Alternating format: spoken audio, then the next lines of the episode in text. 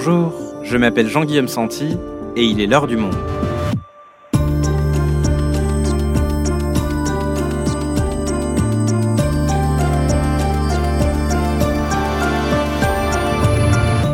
Avant de démarrer notre épisode, n'oubliez pas que le 20 juin, l'heure du monde sera enregistrée en public. Je recevrai Sylvie Kaufmann qui nous parlera des décennies d'aveuglement occidental sur les véritables intentions de Vladimir Poutine. Alors pour y assister, inscrivez-vous vite sur atelier au pluriel .lemonde.fr. Aujourd'hui, nous sommes lundi et vous devez sans doute être d'une bien mauvaise humeur à devoir reprendre le chemin du travail après un week-end printanier. Et si je vous disais que ce lundi pourrait être le troisième jour de votre week-end? Et si nous changions l'organisation de nos entreprises et administrations pour ne travailler que quatre jours au lieu de cinq? Cette idée qui fera peut-être rêver nombre d'entre vous a un nom, la semaine de quatre jours. Une organisation actuellement expérimentée en France afin d'assouplir les conditions de travail au même titre que le télétravail qui s'est démocratisé. Alors comment ont procédé les sociétés qui l'ont mise en place? Quel bilan en tirent-elles? Béatrice Madeline est journaliste au service Économie du Monde, elle nous explique. Travail bientôt la semaine de 4 jours, un épisode de Cyrielle Bedu, réalisation Amandine Robillard.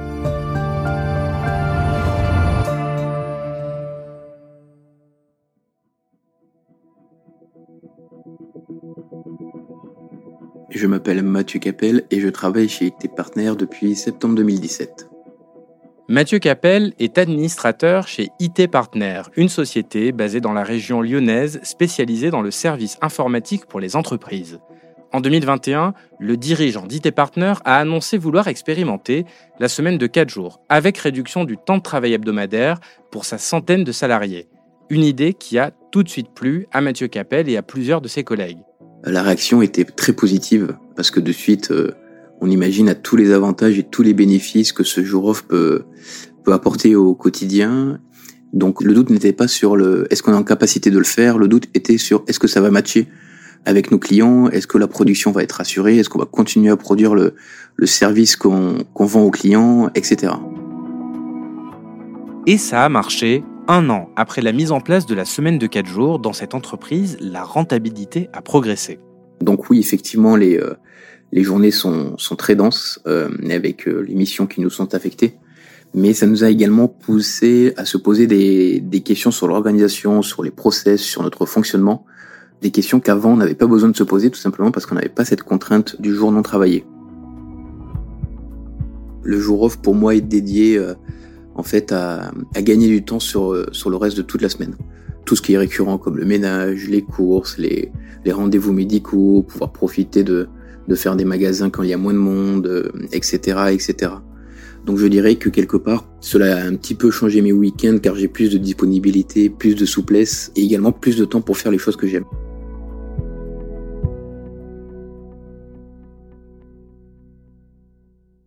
Béatrice, on va donc s'intéresser avec toi à la semaine de 4 jours dont il est de plus en plus question. On vient d'entendre le témoignage d'un salarié d'une entreprise qui a mis en place à la fois une semaine de 4 jours et une réduction du temps de travail hebdomadaire à 32 heures. Est-ce que c'est le modèle majoritaire aujourd'hui? Alors non, pas du tout. Malheureusement, comme enfin pourraient penser les, personnes qui souhaitent travailler moins, c'est pas du tout le modèle majoritaire. Aujourd'hui, effectivement, on parle euh, de plus en plus de la semaine de 4 jours, mais sans réduction du temps de travail. C'est-à-dire, en fait, l'idée, c'est que les salariés puissent accomplir en 4 jours les tâches qu'ils font actuellement en 5 jours. Donc, c'est deux choses assez différentes.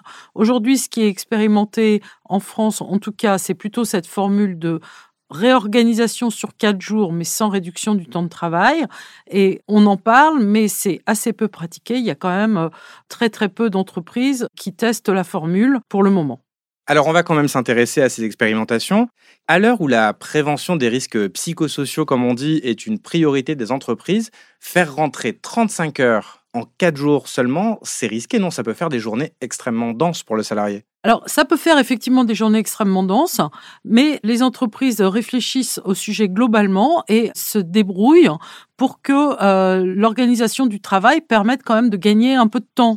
Par exemple, euh, dans une entreprise lyonnaise euh, qui s'appelle Elmi, où on a testé la semaine de quatre jours, ils ont réduit la durée de la pause déjeuner, ils ont réduit la durée des réunions qui est limitée. Donc, il y a un certain nombre de choses sur lesquelles on a pu gratter sans dommage pour l'activité de l'entreprise et qui font qu'au final, les salariés peuvent, en s'organisant différemment, accomplir en quatre jours ce qu'ils font en cinq. Mais il est vrai que ça se fait souvent au prix d'une intensification du travail. On l'a vu avec un peu moins de pauses, un petit peu moins de moments de respiration entre deux missions, par exemple. Mais en contrepartie, le salarié a une journée supplémentaire dans la semaine pour accomplir tout un tas de choses qu'il a besoin de faire, aller voir le médecin, prendre des rendez-vous, juste euh, prendre le temps de se reposer. Donc, pour la plupart, les salariés disent qu'ils se sentent mieux, qu'ils sont euh, moins stressés, plus détendus, moins fatigués.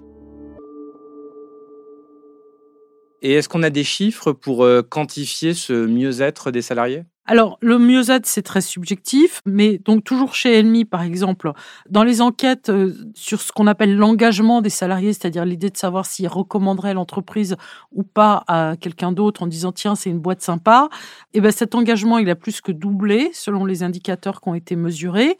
Et puis, euh, quelque chose qui est peut-être un peu plus objectif, c'est de regarder l'absentéisme. Et l'absentéisme, il a, il a chuté de plus de 70%. Les démissions, elles, elles ont été divisées par deux. Donc ça, c'est des signes qui montrent que quand même, c'est une entreprise où les gens ont plus envie de rester et qu'en tout cas, ils sont plus assidus à leur travail qu'avant. Et ces chiffres sont, j'imagine, particulièrement intéressants pour les entreprises à l'heure où elles ont un problème d'attractivité, à l'heure où elles n'arrivent pas à garder les talents. Aujourd'hui, un des problèmes principaux des entreprises en France, et ça fait assez longtemps que c'est le cas, c'est d'arriver à recruter, à trouver des personnes qualifiées.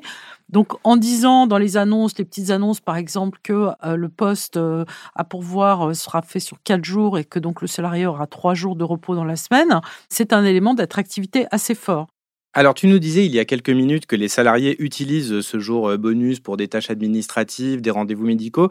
Est-ce qu'il y a une étude euh, qualitative qui a été faite pour euh, vraiment déterminer à quoi se consacrent les salariés lors de ce jour? Alors, il y a un audit qui a été mené par deux consultants, un sociologue Thomas Laboret et euh, Francis Boyer, un conseiller en innovation dans un cabinet qui s'appelle Blooming Partners. Eux disent effectivement que les salariés peuvent ainsi prendre leur rendez-vous administratif ou médicaux, comme on l'a déjà dit, il y a un autre avantage euh, qui est mis en avant, c'est que ils ont le sentiment que ça rééquilibre un petit peu la répartition des tâches entre les hommes et les femmes. Jusqu'à présent, ce sont surtout les femmes qui prennent par exemple un 4-5e pour avoir le mercredi dans la semaine pour pouvoir s'occuper des enfants. Le fait que les hommes puissent eux aussi avoir une journée supplémentaire dans la semaine sans avoir à demander un temps partiel à l'employeur, ce qui est souvent un petit peu bloquant, vont pouvoir eux aussi, par exemple, aller le mercredi à l'école chercher les enfants ou les emmener au square ou chez l'orthodontiste, enfin tout ce qu'on fait habituellement avec les enfants quand on ne travaille pas. D'accord, donc des tâches euh, administratives de la maison qu'on n'a pas le temps euh, de faire un autre jour de la semaine. Finalement, c'est un peu comme quand moi je fais tourner mes lessives le jour de la semaine où je suis en télétravail. C'est une forme de, flexibilité offerte aux salariés qui se développe d'ailleurs depuis euh, la pandémie de Covid-19.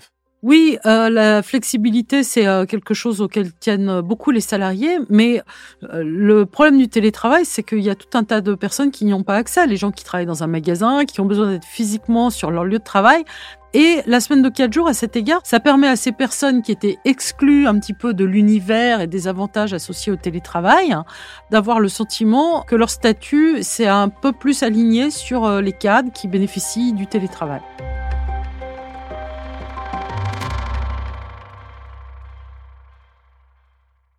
Alors Béatrice, on a vu donc que quelques entreprises privées ont mis en place cette mesure. Est-ce que c'est aussi le cas dans des administrations, dans le secteur public? À l'échelle nationale, le ministre des Comptes publics, Gabriel Attal, a lancé en début d'année une expérimentation à l'URSSAF de Picardie où on propose, donc toujours sur la base du volontariat, aux agents de travailler 36 heures sur 4 jours au lieu de 5. Et est-ce que ça a fonctionné à l'URSSAF de Picardie? Eh ben, après avoir euh, soulevé quand même l'intérêt des agents, ils ont vite déchanté parce que euh, tout le monde s'est rendu compte que ça supposait d'avoir des journées de travail de 9 heures, puisque le volume de travail, lui, n'a pas diminué non plus. Il y a toujours autant de dossiers à traiter. L'idée, c'est de faire des journées plus longues, plus fatigantes. Donc, euh, il n'y a que trois personnes sur 200 qui ont adhéré au projet, les autres restant sur l'organisation de 5 jours par semaine. Et alors, tu nous disais que Gabriel Attal avait mis l'expérimentation à l'URSSAF de Picardie en avant en affirmant, je cite, Je crois que beaucoup de Français aspirent aujourd'hui à travailler différemment. Comment expliquer cet intérêt gouvernemental pour ces questions-là? Alors, après le débat qui a soulevé la réforme des retraites et le mécontentement euh, à l'idée de travailler plus longtemps, c'était un petit peu une petite monnaie d'échange pour dire euh, on va faire la réforme des retraites, mais en contrepartie, on va avoir un peu plus de flexibilité dans la semaine de travail avec une journée de plus pour se reposer dans la semaine. Donc, euh, peut imaginer qu'il y avait un petit peu un petit lot de consolation là-dedans.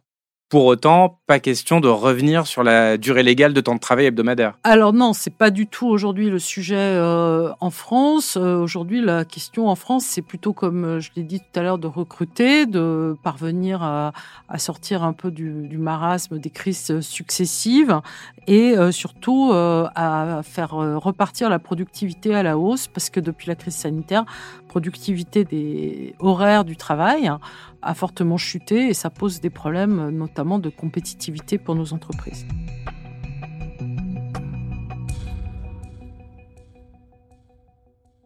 Béatrice, il y a une autre formule de la semaine de 4 jours dont on n'a pas encore parlé en détail, c'est celle avec réduction du temps de travail, par exemple avec une semaine de 32 heures. Quelques entreprises l'ont mise en place, comme l'entreprise d'informatique IT Partners que l'on entendait au début de l'épisode. Alors, comment est-ce que ça s'organise dans ce cas-là? Alors, réduire le temps de travail, ça peut se faire de plusieurs manières. Soit on baisse la charge de travail des salariés et donc ils, travaillent moins sur moins d'heures, donc leur productivité n'augmente pas. Soit on leur laisse la même quantité de travail et aux salariés de se débrouiller pour arriver à accomplir leurs tâches en moins de temps, donc d'être plus productifs, plus efficaces. Et est-ce qu'il y a un impact sur la question des salaires? Alors là aussi, euh, il y a plusieurs possibilités. On peut aussi choisir de baisser les salaires pour accompagner la baisse de la durée du travail, ce qui revient à conserver euh, les salaires horaires, ou on peut choisir de ne pas le faire. Et dans ce cas-là, il faut que l'entreprise trouve la manière de le financer, soit en augmentant ses prix, ou en augmentant sa production, ou euh, parce qu'il y a par exemple des aides, des accompagnements de l'État pour aider les entreprises à financer la mesure. Et alors concrètement, comment font les entreprises qui passent à 32 heures sur 4 jours pour à la fois faire travailler leurs employés moins longtemps et rester compétitifs et productifs. Ça suppose de revoir de fond en comble l'organisation et les process de production, de chasser euh, impitoyablement tous les temps inutiles, toutes les tâches inutiles, et puis de passer par euh, l'automatisation donc euh, robotiser quand c'est possible. Et de plus en plus, on peut utiliser euh, l'intelligence artificielle pour accomplir certaines tâches, ce qui permet de réduire le volume de travail et donc d'accompagner la réduction du temps de travail. Et quels résultats peut-on observer concrètement? Alors, bon, en France, euh, il n'y a pas d'expérimentation, donc euh, on ne peut pas parler des résultats. Au Royaume-Uni, en revanche, il y a une étude euh, qui couvre quand même six mois de tests auprès de 60 entreprises de taille et de secteurs variés, donc c'est assez représentatif. Il y a trois résultats principaux. 92% des entreprises qui ont testé le dispositif veulent continuer. Les démissions ont baissé de 57% et 55% des salariés, plus d'un salarié sur deux, dit que sa productivité s'est améliorée. Et ce qui est plus étonnant encore, les entreprises disent que leur euh, chiffre d'affaires a augmenté de 35% par rapport à une période similaire sur les dernières années.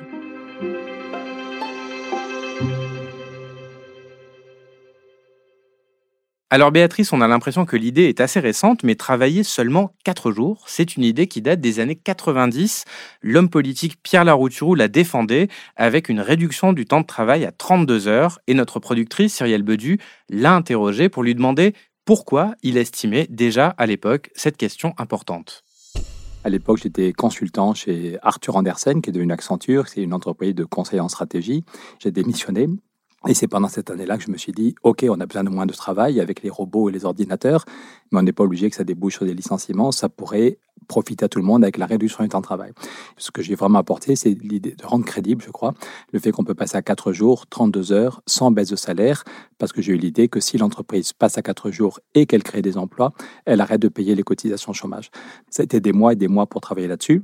Et le journal Le Monde m'a mis à la une et toute une page en septembre de 93. Et la veille, Antoine Ribou, euh, dans Le Monde aussi, le patron de Danone, un des plus grands patrons d'industrie au niveau européen, qui disait il faut passer à 4 jours 32 heures, sans étape intermédiaire. Ça obligera toutes les entreprises à créer des emplois. Il faut avoir la volonté de descendre à 32 heures, soit 4 jours par semaine. Cela nécessitera toute une nouvelle organisation du travail et obligera toutes les industries et les services à embaucher fortement. 93, en plus, c'est une année où le chômage touchait les jeunes diplômés. C'était une année de petite récession, donc y compris les ministres voyaient que leurs enfants ou les députés voyaient que leurs enfants, pourtant bien diplômés, étaient au chômage. Donc on ne pouvait pas dire le chômage, c'est juste un problème de formation pour les gens moins qualifiés. Alors donc, je vais voir des sénateurs et des députés, et euh, y compris Gérard Larcher, qui est aujourd'hui le président du Sénat, et en décembre 93, qui dépose un amendement en disant il faut aider les entreprises à passer à 32 heures dans des bonnes conditions. Voilà. Et donc, le premier amendement de Gérard Larcher fait qu'effectivement, on a donné des exonérations aux entreprises qui passaient à 32 heures. La première entreprise qui l'a mis en place, ou une des premières, c'est les brioches Pasquier, vous savez, les petits pains. Chirac, qui avait commencé sa campagne en expliquant qu'il fallait travailler plus, quand il est élu, va dans une entreprise qui est passée à 4 jours. Et devant toutes les caméras, le 13 juillet 95, Jacques Chirac dit Mais ça se passe très bien chez Brioche Pasquier, pourquoi est-ce que tout le monde ne passe pas à 4 jours? Cela suppose naturellement que chacun, je le répète, sorte un peu des habitudes du passé, un peu des routines, un peu, il faut le dire, des égoïsmes parfois, que chacun comprenne bien que l'essentiel aujourd'hui, c'est certes d'améliorer la situation de ceux qui travaillent, mais c'est surtout de faire en sorte de donner du travail à ceux qui n'en ont pas. Jusque-là, il y avait juste l'amendement déposé par Gérard Larcher en 93, mais euh, grâce à Gilles de Robien et d'autres députés un peu courageux, en 95, on obtient une loi qui donne des exonérations plus sérieuses et plus longues, ce qu'on appelait la loi de Robien, du nom de Gilles de Robien, l'ancien maire d'Amiens. C'est une idée très simple, c'est dire que si l'entreprise baisse son temps de travail de 15% réellement pour tout le monde, tous les salariés, et qu'elle recrute au moins 10 ou 15%, il y avait deux scénarios de nouveaux emplois en CDI, il faut qu'il y ait des vrais recrutements avec des vrais, des vrais emplois, elle arrête de payer l'équivalent des cotisations chômage. Donc en 95, on a la loi de Robien qui permet à 400 entreprises de passer à 4 jours dans de bonnes conditions. Et puis la gauche euh, arrive au pouvoir et en fait, Lionel Jospin, Martine Aubry n'y croyaient pas du tout à la réduction du temps de travail. Ils étaient convaincus que la croissance allait tout régler. Et ils font une loi qui est très ambiguë. Ils disent qu'il faut baisser la durée légale à 35 heures, mais comme le patronat hurle, ils laissent plein plein de flexibilité. Et puis il y a eu les 35 heures à l'hôpital, ça a été un énorme bazar. Et du coup, tous ceux qui voulaient tuer la RTT en ont profité. Mais aujourd'hui, en 2023, le débat revient un peu partout. On voit que les syndicats allemands en font une priorité. En Angleterre, toutes les entreprises qui ont tenté les 4 jours veulent y rester. En Espagne, c'est le gouvernement de Pedro Sanchez qui met des dizaines de millions d'euros pour expérimenter les 32 heures sans baisse de salaire. Le Covid-19, je crois, fait bouger les mentalités et on est des millions à vouloir vivre de façon plus équilibrée, en même temps un vrai travail et avoir du temps pour soi.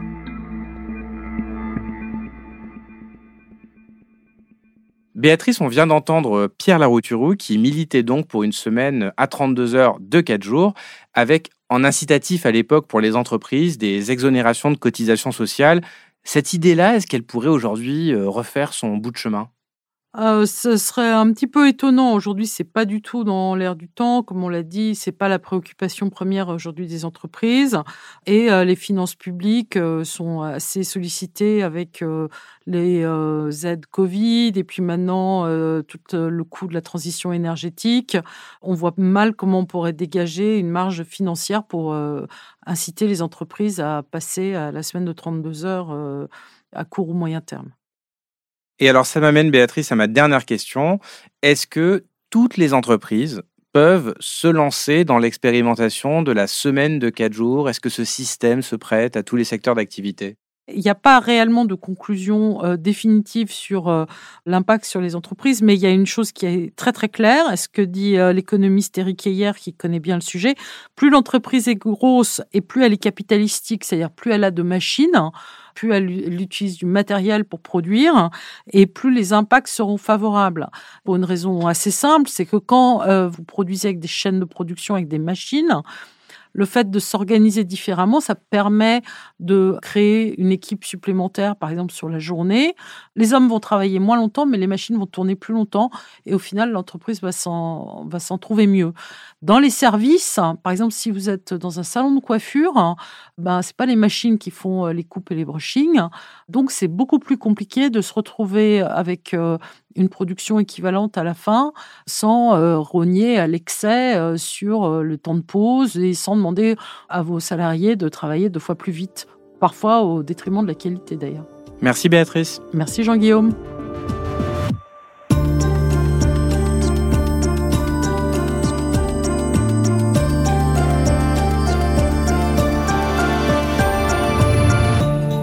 Si vous souhaitez en savoir plus sur le sujet, vous pouvez aller lire tous nos articles consacrés à la semaine de 4 jours en allant sur la rubrique économie sur le monde.fr. C'est la fin de l'heure du monde, le podcast quotidien d'actualité proposé par le journal Le Monde et Spotify.